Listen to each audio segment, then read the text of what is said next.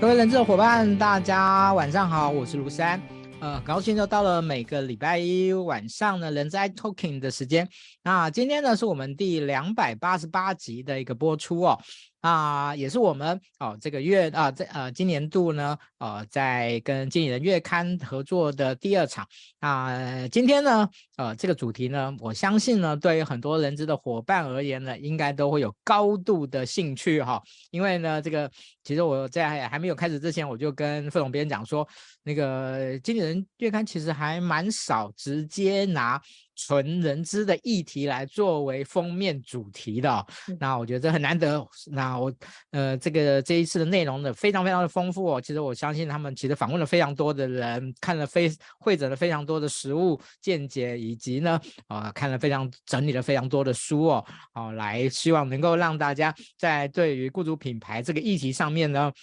能够有一个完整的的一个了解。好，那。其实雇主品牌这件这个议题呢，呃，如果跟小周末接触的比较呃久的伙伴呢，其实呃就会知道哦，其实小周末谈雇主品牌这个议题，其实谈的蛮早的。那我我我自己跟大家说一下，就是我第一次看到雇主品牌这四个字出现在一个人资工作者的名片上面呢，是在多久以前？哦，算起来，我刚刚我我后来有算了一下，大概将近十年前。将近十年前，我参加一个论坛的时候，然后呢，刚好碰到一个对岸来台湾参加的一位呃一位伙伴，哦，那他跟我交换名片的时候，我就赫然发现到他的名片上面写着“雇主品牌经理”这样的四个字，那是我第一次从从书本上面、从网络上面“雇主品牌”这四个字活生生的出现在一个人的名片上面哦。那呃，我就问他说：“诶，那个就是。”就对我应该讲说，那刚好时间时间有一点呃，就刚好有点时间，我就呃跟他做了一个简短的对谈，然后才了解到说，诶，他原来其实是在做数位行销的，那后来呢被挖角到了呃一家蛮大型的企业去担任这个雇主品牌啊、呃、的一个这样的一个工作。那其实雇主品牌其实呃他还是在整个人资的体系里面是被包含在。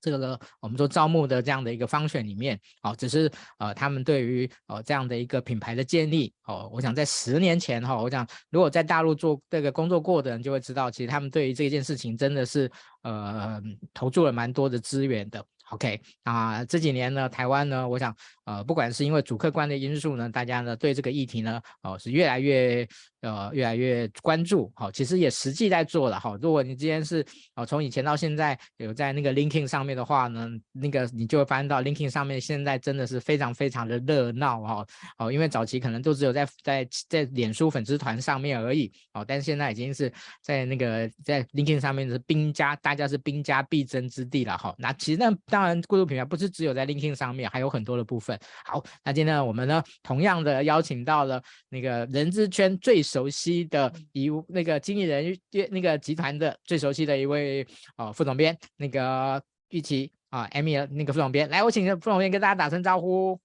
嗨，诗安好，还有各位人资小周末的伙伴们，大家好，我是 Amy。OK，好，Mamy 还是这么的这个 让人那感觉非常舒服的一位非常很 棒的一位一位女士。哦，那个不能说小姐，呵呵小姐，OK，好，一位女士，OK，好，那、呃、这次呢一样就是呃帮我们把今天的这个直播呢分享到你个人的动态。啊、哦，那我们在啊今天的最后我们抽出三位伙伴呢来赠送这个月的经理人月刊，好，那一样我都会说这个呢这个抽书呢赠送呢只是一个心意，好、哦，那个。呃，这个订阅今年月刊呢，在这边那个这个非常的鼓励大家哈，来来来订阅这个今年月刊啊。我自己呢是是铁杆的订阅了将近十年的这样的的的伙伴了哈。那那个这个大家都知道，OK。好，那我们就回到我们今天的这个啊这个主题了。好，嗯。其实对于雇主品牌，大家其实非常非常的耳熟能详了，尤其在最近的这这几年。好，那但是我相信呢，呃，对于很多的伙伴而言，最困扰的一件事情就是雇主品牌的定义的复杂性这件事情。嗯嗯嗯。好，所以我想在一开始的时候呢，也是不是可以请那个 Amy 副总编来跟大家说明一下，在你们在访谈了这么多、阅读了这么多哦这样的一个过程中，你你们对自己对于雇主品牌的定义这件事情，有没有一个从一开始到后面的一个不同的转化的一个过程呢？我很好奇。啊，我想先回答那个，先讲一下前面刚刚思安在录影之前就说，哎，你们会做这个题目，我觉得很惊讶，然后就说。你们很少直接做人资相关的题目，那我想说，嗯，这是在说我们题目做的 HR 题目做的太少了吗？是，这是我们的那个忠诚粉丝在跟我们表示他的不满嘛？应该要多做一点人资相关的题目。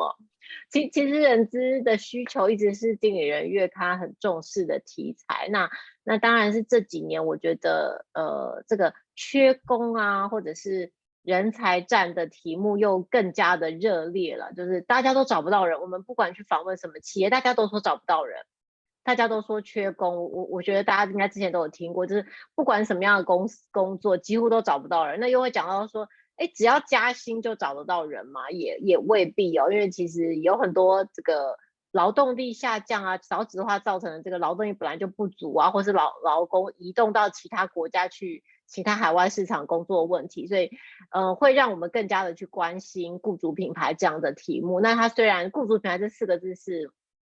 很久以前就有的，可是这几年来说又非常常被提到。因为现在的年轻人要找工作的时候，他不只是看工作的待遇怎么样，他其实是会看这家公司的品牌如何。很，其实每年大家都会像那个职涯的网站或者人力资源的网站都会推出说年轻人最想去工作的公司的排行榜嘛。你不一定未必都是从薪水开始排起，有些可能是他觉得哎这个公司很创新啊，或是这个公司在做对社会很好的事情啊，这这些可能都包含在我们去谈雇主品牌这个议题的里面。那讲一下雇主品牌，刚刚回到刚才那个世安的问题哦，就是到底雇主品牌的定义是什么？因为雇主品牌其实是才是在呃一九九六年之英国管理学家他就已经提到说，企业会行销自己家的品牌来吸引人才加入，所以这就是一个雇主品牌最开始的研究。那他当时这样雇主品牌的定义是，透过雇佣的关系，可以提供员工功能性的。经济性的跟心理性的，就是包含这三方向的综合利益啊。功能性的利益指的是，就是这个工作有没有给员工职涯发展的机会呢？在这里会不会不断的成长啊？职涯会不会不断向上啊？那经济上的指的当然就是薪资啊、报酬啊、福利待遇啊。那最后一个是心理上的，心理上的指的就是员工对组织的归属感，你的工作有没有成就感？你是不是能够符合你的你的使命感跟公司的使命感是不是相符？这可能就会是呃雇主品牌最一开始在管理学上的定义哦。那现在我们在谈雇主品牌的时候，当然还是会包含这三个面向，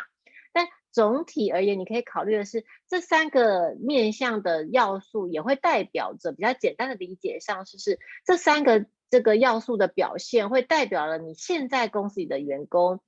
从公司离职的员工，还有潜在你希望他进来的这个潜在的员工求职者当中，对综合的搞呃综合的得出这个雇主的形象是什么？那就现在而言，雇主的品牌，雇主品牌跟这当时的定义会有什么不一样发展？现在的雇主品牌其实是更重视员工体验，就是员工体验指的就是这个员工从。招募哦，我从招募开始认识这家公司的品牌，在里面工作，一直到我离职，这种种的阶段当中，每一个阶段跟组织互动得来的经验跟感受，这整体的经经验的综合，就是他的员工体验。现在的雇主品牌的核心其实是员工体验，那雇主呢，他会去思考，我想要给员工一个怎么样的体验？如果我们把员工当成是我们。企业组织最重要的客户的时候，我就会去像我想要去设计顾客体验一样，我会去设计员工体验。那我员工的体验从招募到他进来工作到他离职，跟我的雇主品牌想要给人家的是否一致？我的我给员工的体验跟我的雇主品牌想要表达的是不是一致？如果是的话，那我的雇主品牌不管在内部跟在外部。都可以给雇主，都可以给员工一致的形象。那这样我的雇主品牌就算是啊、呃，比较像是有建立起来，或是有一致的雇主品牌，大概是这样。嗯，OK，谢谢副总编。嗯，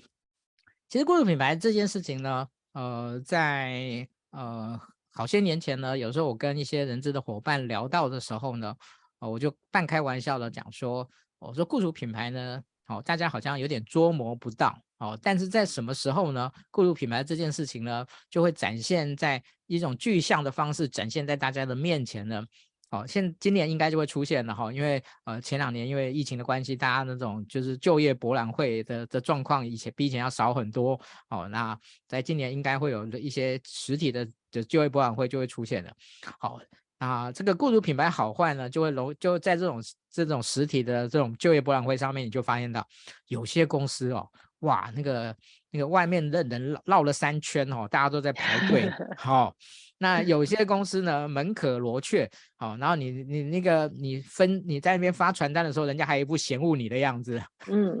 好，当然我这个是一个玩笑话，但是对于呃就是这个就当大家呢没有比较没有伤害哦，然后你全部都放在一起的时候呢，哦这个雇主品牌这件事情就会非常的的的明显哦。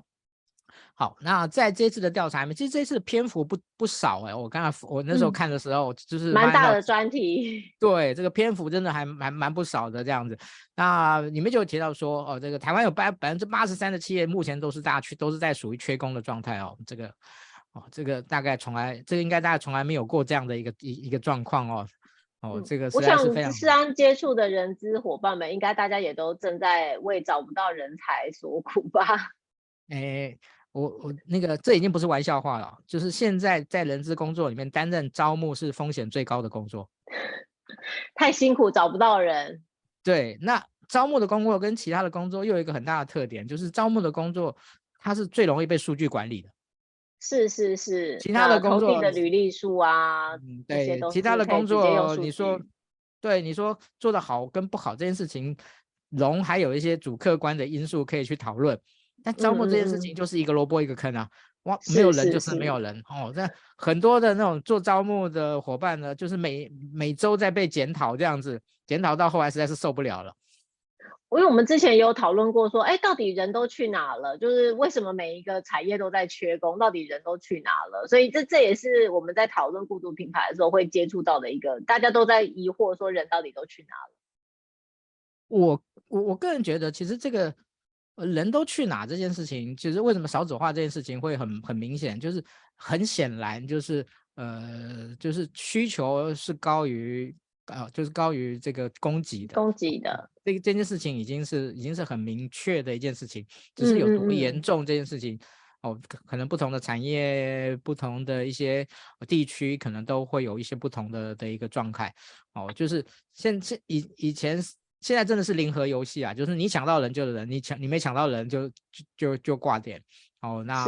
呃，甚至在日，我们说台湾跟日本很像。哦，那呃，日本在大概将近十年前啊，十年前，他们对于公司歇业的类别，在十年前多了一个类别，叫做人力型歇业，嗯、就是因为人力啊，因为缺工所以歇业的。对，叫人力型歇业。好，这个这个比例也是一直在增加，所以这才会逼着呃后来的日本，我想大家都知道，日本现在对于外外籍工作者的的一个宽容程度，那个前所未有这样子，越来越开放。对，好，我想在这个部分，呃，我想接下来我想要请教一下那个费荣编的，就是提到，就是嗯，雇主品牌是不是是不是对于找到能不能找到人这件事情，它呃也许不是。也也许是不是一个短期的效应，但长期来讲可能是非常非常重要的。那这一点其对于其他的企业在在在看待他们要不要做雇主品牌这件事情上面，呃，他们是怎么样的观点？在您的访谈的过，在您访问做这个专题的过程中，因为我们原本在讨论，像我们刚才讨论人都去哪的时候，比如说，呃，我们前面会讲到半导体也很缺人，但其实半导体是一个成长中的成长中的产业嘛。所以它会蛮蛮像思安刚刚讲的，就是说很明显需求是远远大于供给的，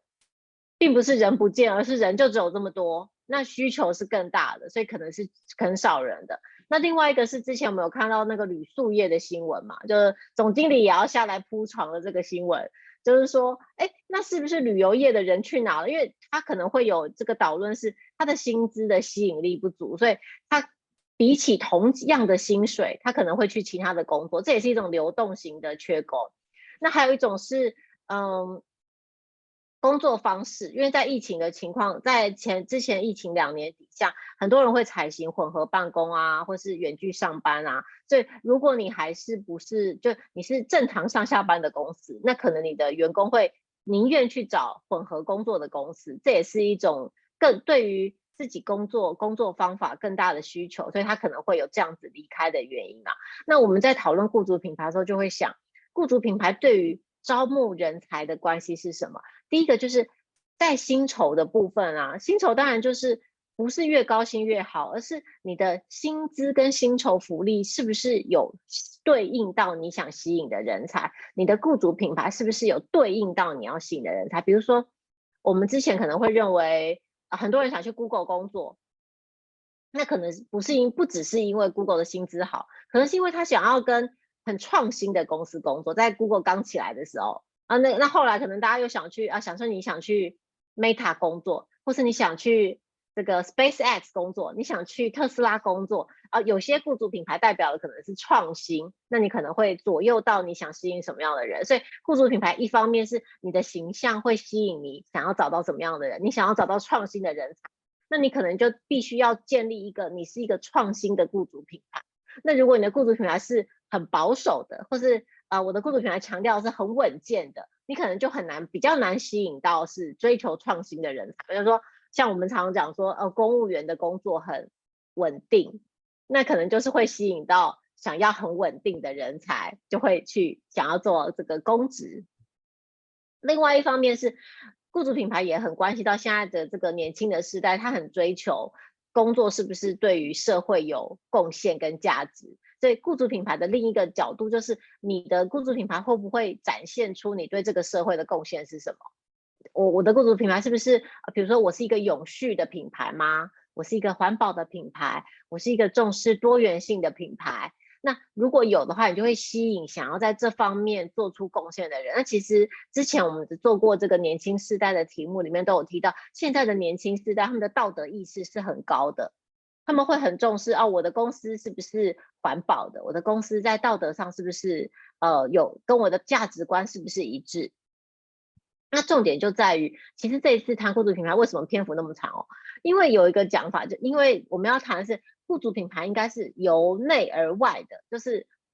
雇主品牌的内涵是在里面工作的员工跟想要来求职的人，他们应该要有一致性的感受，就是你的雇主品牌要由内而外慢慢的建立起来，它就不只是说只是去行销你的公司而已，就不会是我在公司的呃，我在我替公司建一个。Facebook fan page，然后就一直开始在讲，然后说，哎，我的公司怎么样怎么样的这种，它是应该是由内而外的一个一致性的设计跟传达，所以这次在做这个专题的时候，篇幅会这么大，也是这个原因之一啦。那长期下来，你一定不会，你一定会去想说，长期下来，如果你能够找到跟你的公司的价值观、跟你公司的组织文化相应的、相合的人才，一定会比你只用高薪去找到的人才。更能够成为这个公司的支柱，我我觉得这是一个雇主品牌比较核心的优势。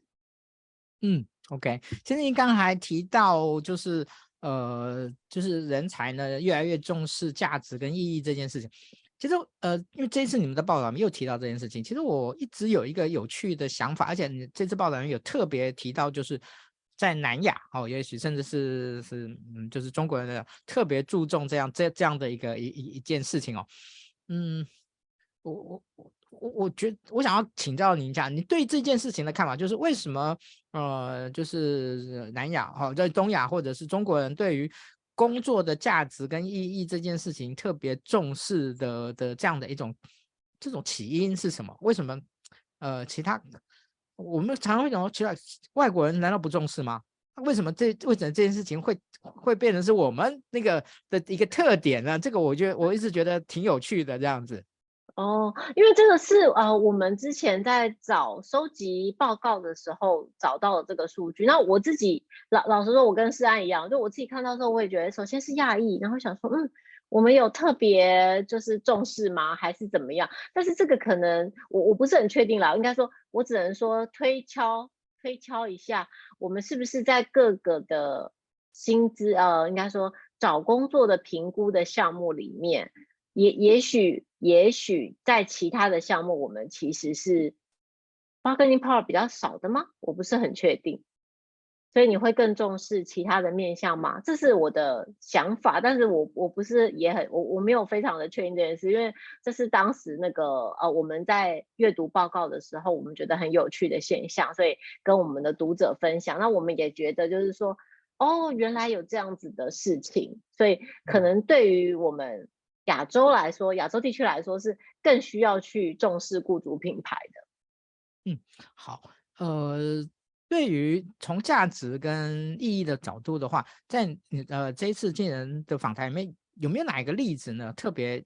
在这个角度让您特别印象深刻的？啊，您说就是说，呃，在价值观的沟通方面吗？对对对。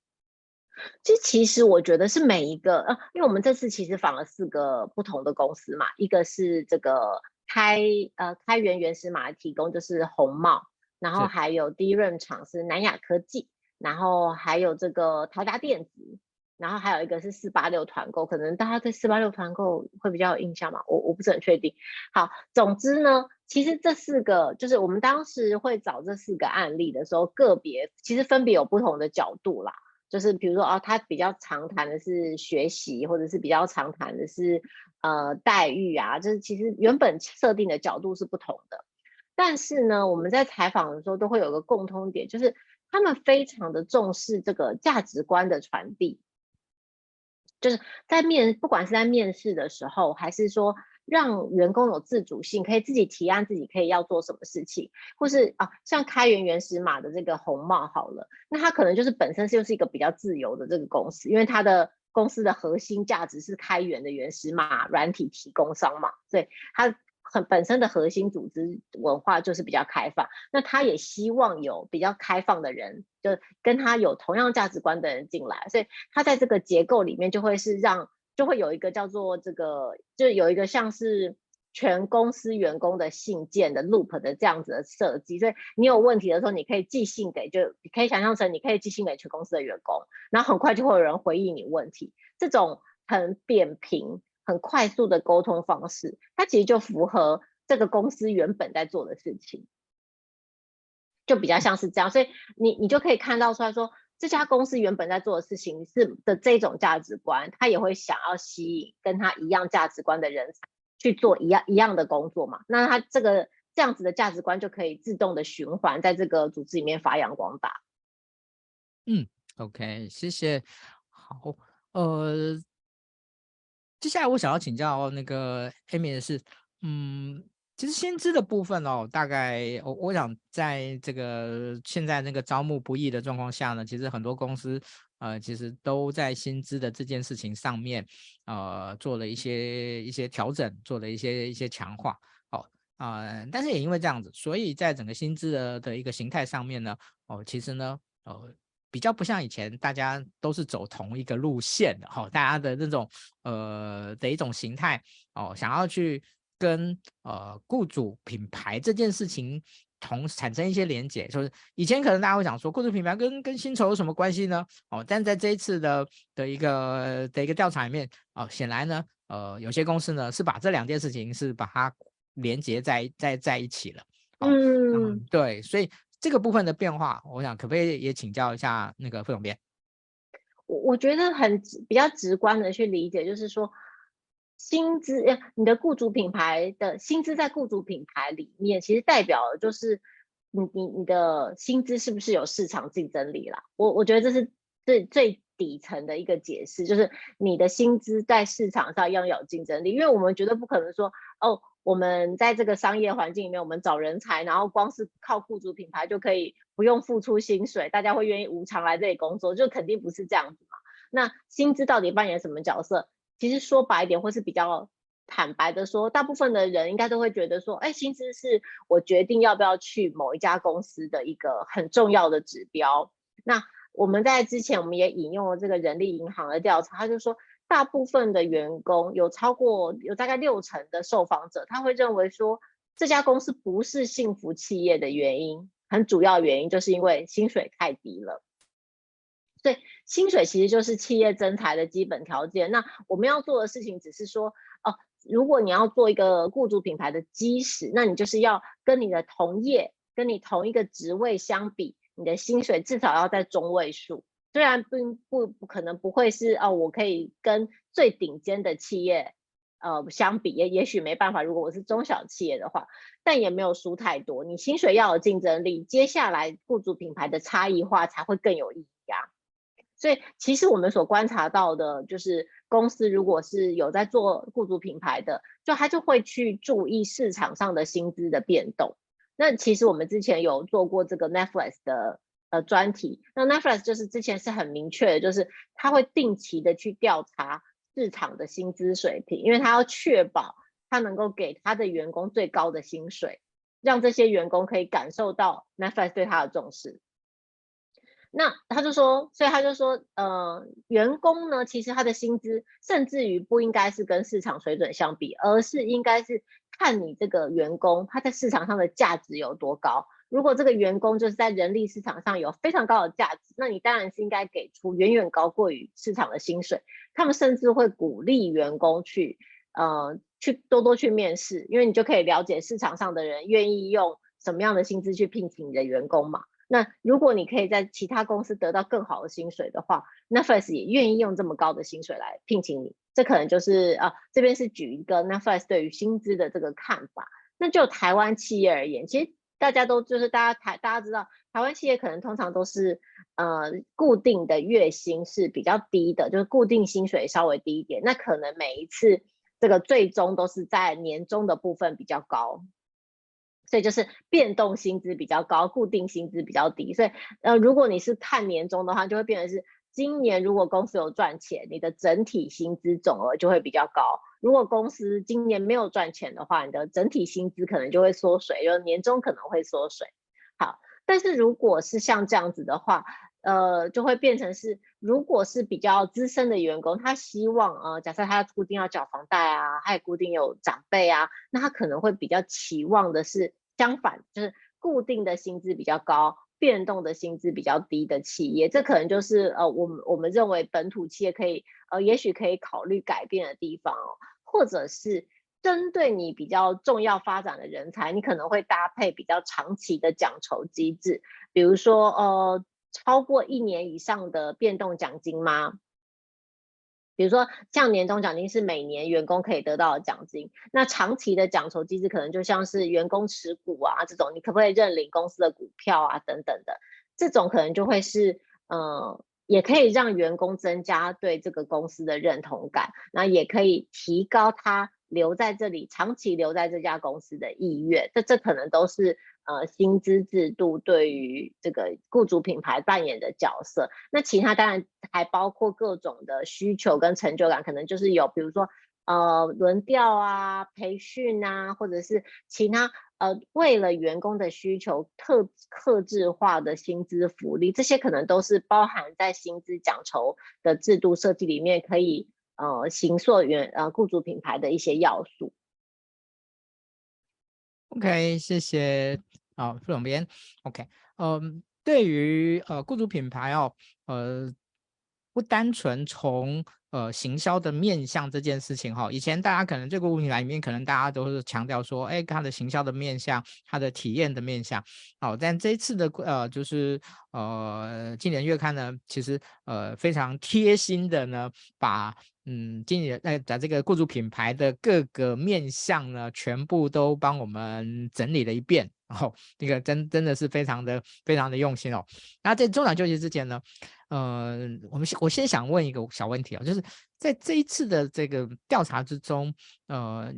有哪一个点，就是关于这一次的主题，有那个点，特别是出乎您的意料之外的，或者让你印象特别深刻的？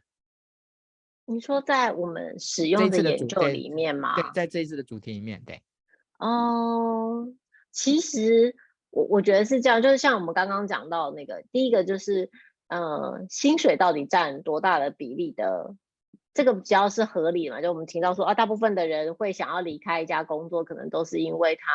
是觉得薪资太低，觉得公司不是幸福企业。那第二个就是刚刚有提到，就是。这个工作的使命感跟工作意义哦，我们在这里面有引用一个数据，然后他是讲到说，呃，我我有一个有一定比例，就是还不小，有有一定比例的人呢，他是因为道德的因素，他曾经拒绝过一份工作。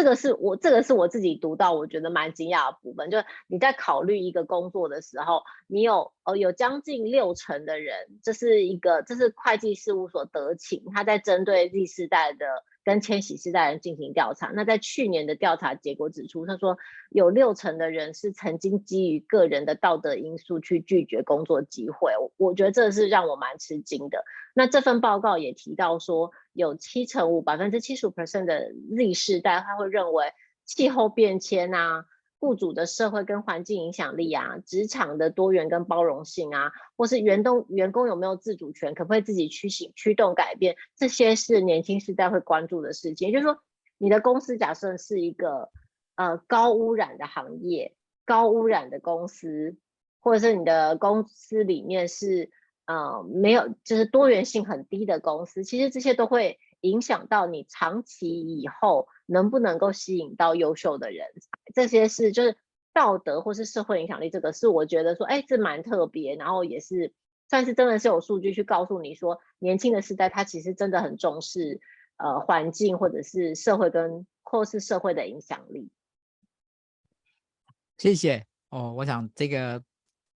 这个数据我也蛮压抑的。哦，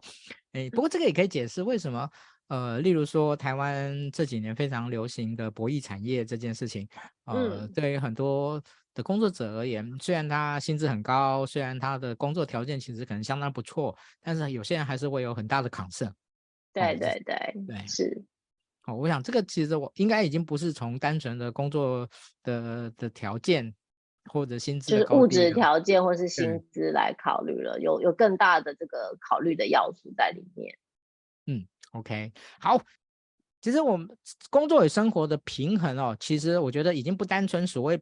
不是已经不是 balance 的问题了哈。呃，工作与生活这件事情呢，而是怎么样去满足不同的的员工的需求这件事情，好，我想越来越受到重视。哦，那在这一次的的这样的一个调查里面呢，其实我们也看到，就是哦，其实这一块。哦，工作的形态的面向呢，其实也是在雇主品牌里面非常非常重要的一个部分哦。所以这个部分呃，也请教一下涂总编啊，您看到的呃的重点可能是在哪哪些部分？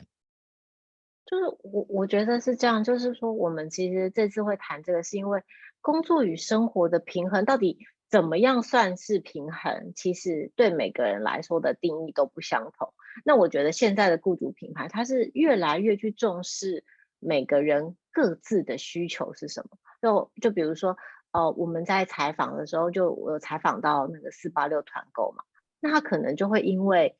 呃，他因为各种遇呃他的员工遇到他的同事遇到的事情，去让他理解到，哦，我的员工有这样子的需求，所以我是不是应该可以提供这样子的协助？帮助我的员工达到工作与生活的平衡。当我的员工达到工作与生活的平衡之后，他生活好了，快乐了，那他在工作上也会更加认真跟投入。就就比如说，他会认为说，我们有采访四八六的员工，他可能讲到说，我今天可能必须要提早下班去接小孩。那在以前的公司里，他会不好意思，不敢对他的主管做这件事情，说这件事情。但是在现在的工作里，他觉得他可以很轻松的说出口，这个是他个人的需求，就是说我需要今天提早下班去接小孩，这种个人的需求，在这个公司里是可以，他可以不受拘束，就没有很害怕的就能够说出来。那他回应的就是说，呃，如果你可以在工作的时间、工作的方式跟你休假的方式上。提供员工更多的弹性的话，那它会形成一个正向的循环，让你的员工在工作的时候是更当责、更投入于你的工作的。那像我们之前一阵、前几年有一个蛮流行的制度是休假无上限嘛，那他其实讲的也是这个，就是说，哦，你我不会去管你要休几天假、什么时候休假，只要你告诉我，然后你只要把你的工作做完就好了。所以对于员工来说，感觉听起来好像是可以呃自由自在的休假，好像是有一个工作的轻松的感觉。那另外一方面，对组织来说，它有一个好处就是说，我我不用再去管和你到底要休几天，你有几天可以休，其实它是省去一些行政上的程序嘛。那就更大的好处是说，他发现员工其实当他需要休假的时候，如果你就让他去休假，他回来工作的时候是更是一个更好的员工，他会更容易有精神，他会更忠诚，也会更勤奋。那他也会，你也会长期而言可以改善你这个公司的招募状况，也可能可以降低你的离职率，就是休假无上限。但后来现在对于休假无上限也有一个反反思嘛，就是说。你的员工是不是真的敢休这么多假啊？会不会其实这只是一个噱头？但是员工其实都没有去休假，这这也是一个最近会有的讨论嘛。但核心的价值其实是你的员工，你你是不是在员工需要休假的时候给他休假？那只要员工去充分的休息之后，那包含可能相关的，也许是像我们前几次才谈的混合或是远距办公啊，这也是一种。给员工调制自由调配的一个比较高的自主性，那员工回来工作的时候就可以达到他觉得工作与生活的平衡啊。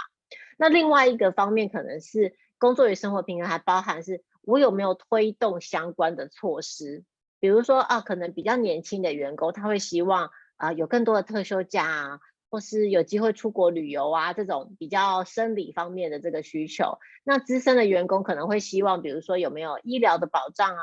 保险的保障啊，或是有没有呃依照年资计算的福利啊？那这些如果是依照啊，比如说我依照我的公司里面的呃员工的组成，那我可能有相应的福利，或者是透过问卷或是员工的焦点访谈去理解说有没有可能去设计一个奖酬制度，它是可以顾及哎大部分员工的需求，提供令员工满足的项目，比如说公司假设有。呃，妈妈在准备待产哦，准妈妈，那你有没有把你为准妈妈设计的福利啊，产假什么的都让她知道？所以福利还不不仅是说我有这样子的福利措施，它也包含了给予或是对于有这样需求的员工去说明跟推播的义务哦，就是你需要让你的员工知道公司有这样子的措施哦。欢迎你来使用这样的措施哦！你要做到这个程度的时候，你的雇主品牌才会建立起来。OK，其实在这个主题的部分，我那时候在阅读的时候呢，呃，其实我就想到，呃，我曾经看过一个报道，就是说，呃，一位、呃，可能就是啊、呃，就是男性，那可能呃，他的。他就是他双薪嘛，哈，就是呃，就是妈妈同时也在工作，哦，然后而且工作的的这种可能那种那种那种就是公司的要求也比较也甚更高，所以呢，这位父亲呢，他就呃比较常呢，因为家庭的事情呢跟公司请假，结果呢公司就觉得非常的不谅解，就觉得说那个你你是男生，你这些事情需要你管吗？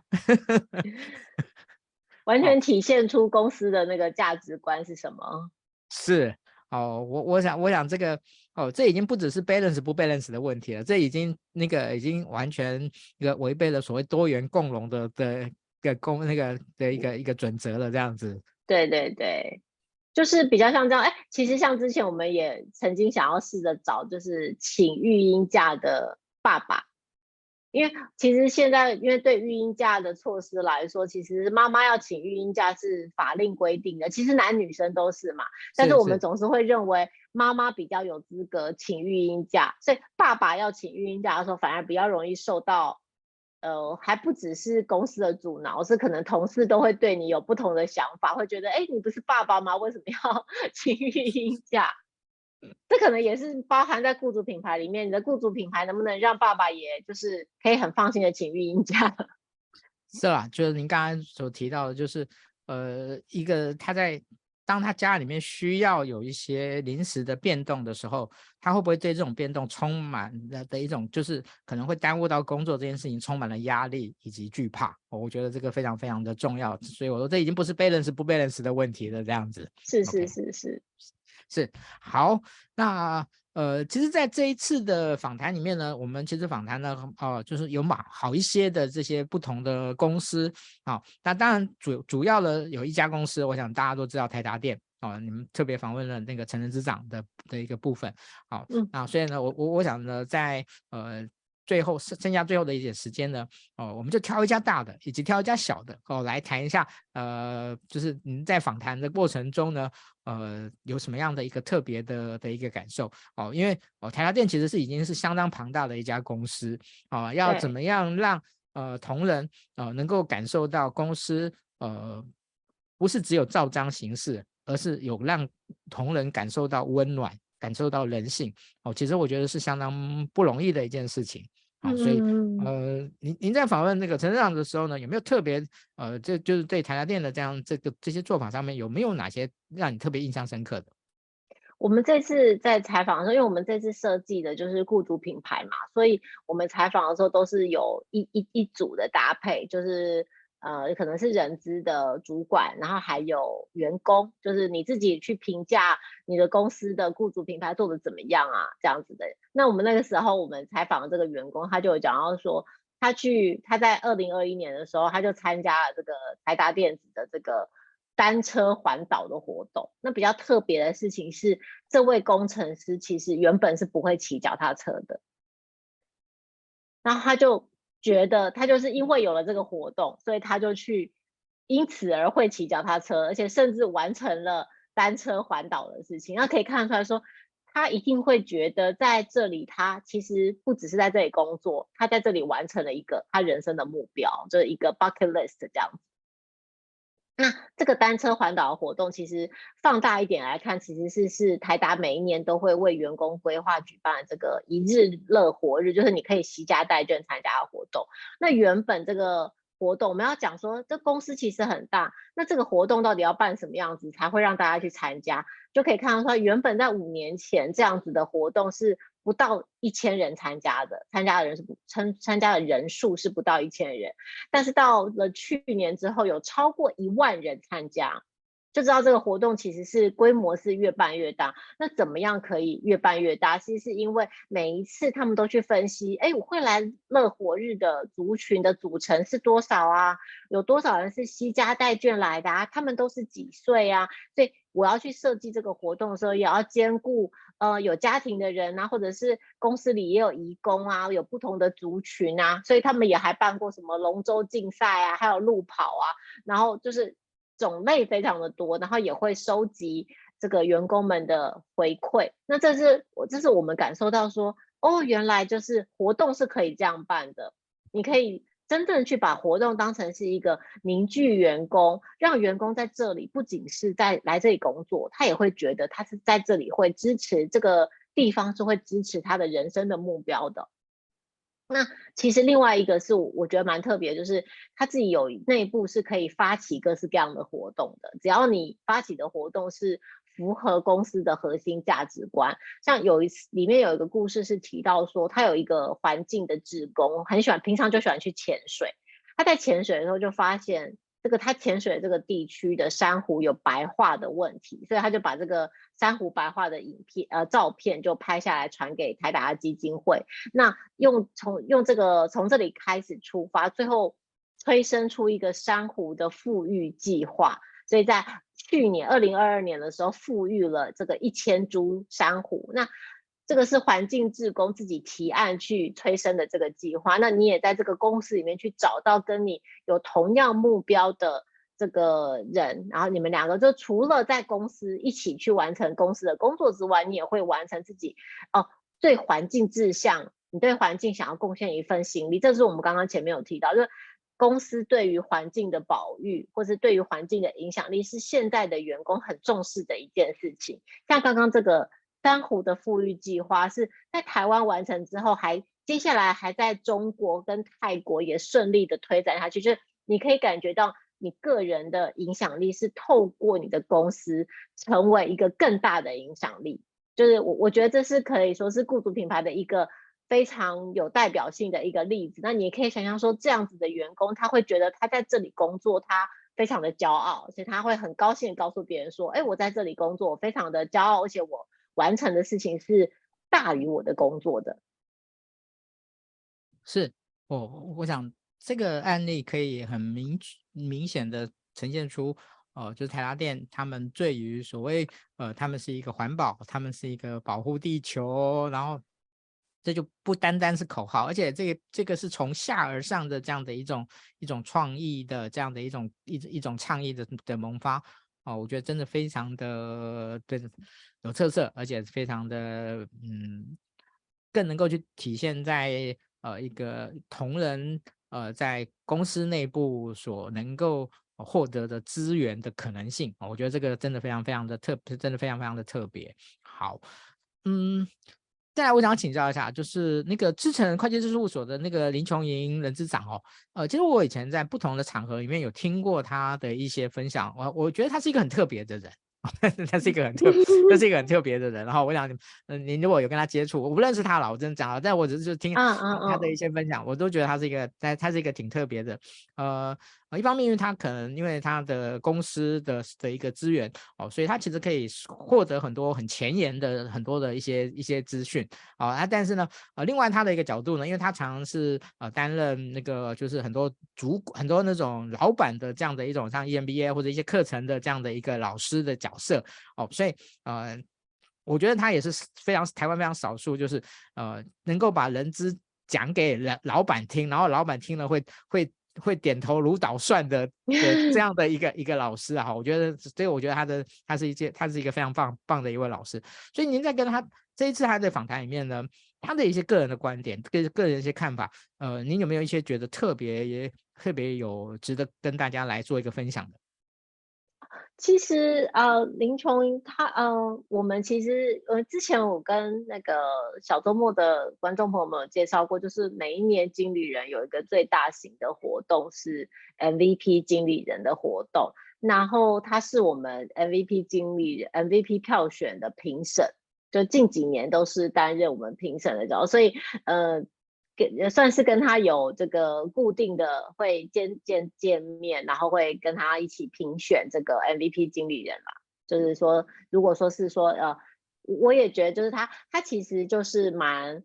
蛮会坦率的说出现在对这个人资圈人资变动或是企业应该重视的事情的看法。但但是我不是很确定这个，自然是有特别在就是我们专题里面是看到哪一段会比较觉得想要听他的。那个见解，嗯，呃，他对于很多的这这这，其实这一次你们的调查里面，其实蛮多的地方都不断的穿插他的一些那些一些穿插了他的一些看一些看法。好，那其中有一段，他一开始就是说，呃，那个你们，他就说他在教 EM，他在 EMBA 里面教那个 CEO 的时候，然后你们有看过 你们公司自己的招募广告吗？你们看过的举有没有人举手？好，然后就一般人举手，然后呢说，哎，你们那个看过以后觉得很不错的人，那个有几个？结果呢聊聊聊聊了几个，结果都没有人举这样子。对。啊，他说这个做老板的都没有看过自己的公司的招募广告，然后看了以后呢，也不觉得自己的招募广告让你觉得感动。那招募这件事情怎么会做得好呢？其实我那时候看，我那时候看到这一篇的时候，我那时候想说，哇，完蛋了！这些老板回去以后不把这些不把他们不把他们公司的那个的 HR 叫去好好的那个好好的修理一下，这个恐怕都很恐怕都很难的这样子。其实就是我们其实在，嗯每一次这个直播的最后，呃，思安都会问我，就是问我说，对于人资工作的启发是什么？这个就是我我觉得这次对于人资工作者，就是人资伙伴们的一个想法，就是我们在做雇主品牌的时候，因为今天有一集讲嘛，就是是要由内而外的，就是我我同时通常我们通常会比较着重在某一个面向，比如说在。招募的地方啊，我们在招募的时候会特别重视我们的雇主品牌讲什么，但其实它应该是整体一个系统性的设计。你先从我里我对内想要做一个怎么样的，我我想要当一个怎么样的雇主，然后去设计你的员工体验，然后才会去形成说我对外会展现出我是一个怎么样的品牌。那我要透过哪些节点去展现出我是一个怎么样的品牌？就包含刚刚这个资诚的人资长，呃，林琼云先生他讲到的，就是我的征才广告。如果你都没有看过自己家的征才广告，那就相当于你从来没有看过你的品牌的文案一样。你你怎么知道你会吸引到什么样的人才？这是呃，之所以我们也会提醒说，有有时候你在你想要传达公司的品牌、公司的价值观的时候，你也许在面试的时候就会有很高阶的人，他可能是作为一个你的雇主品牌的传教士，他会在加入在面试的关卡里面去确保说我的面试流程里面可以吸引到相同价值观相符，或是能够跟价值观引起共鸣的人才，大概是这样。我我我自己会觉得是。他要讲的是一个，就我们这次专题主要想要提的这个核心的思想，就是它应该要是一个由内而外的过程。那在中间的每一个环节，其实都很需要人资伙伴们去留意。所以，对于人资伙伴们来说，就建立雇主品牌的工作是非常 巨大的，很就是需要有很多事情要做啦。是，好，嗯，其实对于呃雇主品牌的这个这个议题呢。嗯，我我自己在一开始的时候我就提到说，其实我一直长期的在在在观察。哦，那我觉得，呃，雇主品牌部分，如果我们简单的说，就是从可以从个人层面跟公司的层面的一个角度。好，那个人层面就是说，HR 本身，哦，就是这个职能部门，哦，它本身在呃能够去推动、规划、执行啊雇主品牌这个这个议题，这个这样这件事情上面所具备的。的能力啊，具就所具备的这样的认识啊，其实光这件事情，其实对很多 HR 来讲就已经很有挑战了，哦，就已经很有就就已经很有挑战了。然后那个呃，然后呃，如果这件事情呢，很多 HR 哦，即即使他他提升了，他让自己达到这样的一个程度哦，那接下来就变成是哦公司的层面哦，就是呃公司的其他单位的其他的部门的人，他们重视或或或认知到这件事情嘛。哦，那是不是他们愿意共同的来来协助哦这样的一件事情？那另外一个公司有没有愿意去投注一些一些资源哦来自来来协助？就好像行销，你行销如果你没有没有投注资源，你那个那行销不是不能做，但一定非常的 weak 嘛。哦，所以说同样的，那这些愿不愿意投入资源这件事情，哦，我觉得对很多呃 HR 的伙伴而言，哦，其实我觉得他们也也也真的很辛苦啊。我们在看现在很多 HR 伙伴呢，就是自己要影片啊，自己要干嘛啊，自己要那哦，就是就好那个好像做的是行销部的工作，但是呢，呃，却可能只有行销部的百分之一的预算这样子。讲出这个实情来了。好的，好这个。呃，很多 HR 不好意思说，不敢讲哈。那个那个，我比较没有什么顾忌啊哈，我可以帮大家那个吐吐，可以帮帮大家吐吐苦水这样子。对对，如果有这个企业经营者，就是中小企业老板们，大家有在观看这一集的话，要听听听，就是哦，我们应该要多拨一点资源给这个行销的伙伴们，这样才可以建立雇主品牌，找到更好的人才。哦，但我觉得更好的是，整个企业是把。呃，我们所谓的企业品牌、商品品牌跟雇主品牌这三件事情是是能够有有效的连接起来哦，就是对于企对企业而言哦，它啊、哦、不单单只是只是在哦企业的的一个品牌、个人的呃可能商品或公司的品牌哦的来加强哦，却忽略了雇主品牌这件事情哦。其实我们有时我们以前有时候也会开玩笑讲说，啊有些公司哦企业品牌很好，但是雇主品牌很糟糕。对对对，其实我们这次也会有提到，就是你你要去追踪你的企业品牌跟你的雇主品牌，而你的企业品牌可能是，比如说你的你是一个快时尚的品牌，那会不会你的雇主品牌其实是血汗工厂的品牌？就是其实现在对于现在的消费者跟工作者来说，以前他可能会不在乎，可能会有很多消费者他没有关心这家公司表现的怎么样，就是在。呃，人权啊，或是职场方面表现的怎么样？但其实现在的消费者的这个道德意识是非常高的。那他作为一个工作者，他的道德意识也是非常高的。所以，这个雇主品牌其实它的影响力是现在已经不亚于这个企业的品牌或是商品的品牌。嗯，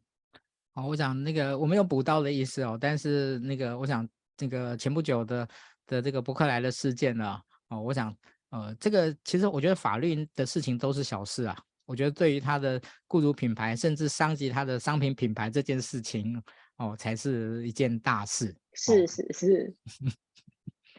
好，谢谢副总编哦。那在这个月呢，哦，又帮我们带来了一个这么棒的这样的一个内容。好，那在今天的最后呢，哦，如果您还有时间呢，赶快帮我们把今天的直播呢分享出去，好，让更多的伙伴呢能够呃听到今天的直播。我想今天直播大家很多很多人呃，其实这个回应回响，其实我觉得相当的相当的热烈，相当的不错。那我相信呢，一定会有更多的伙伴呢，哎，对这一个呃主题呢，能够来啊，做一个更深入的的一个。的一个讨论哦，其实我也很很期待了。我不知道呃，未来今年的月刊这边呃，是不是能够有一个年度的比较类似人资主题的这样的一个论坛哦，然后可以来进行，让更知更多的人资的伙伴呢，能够对于呃，能够像就像这一次的这个封面一样了哦，这个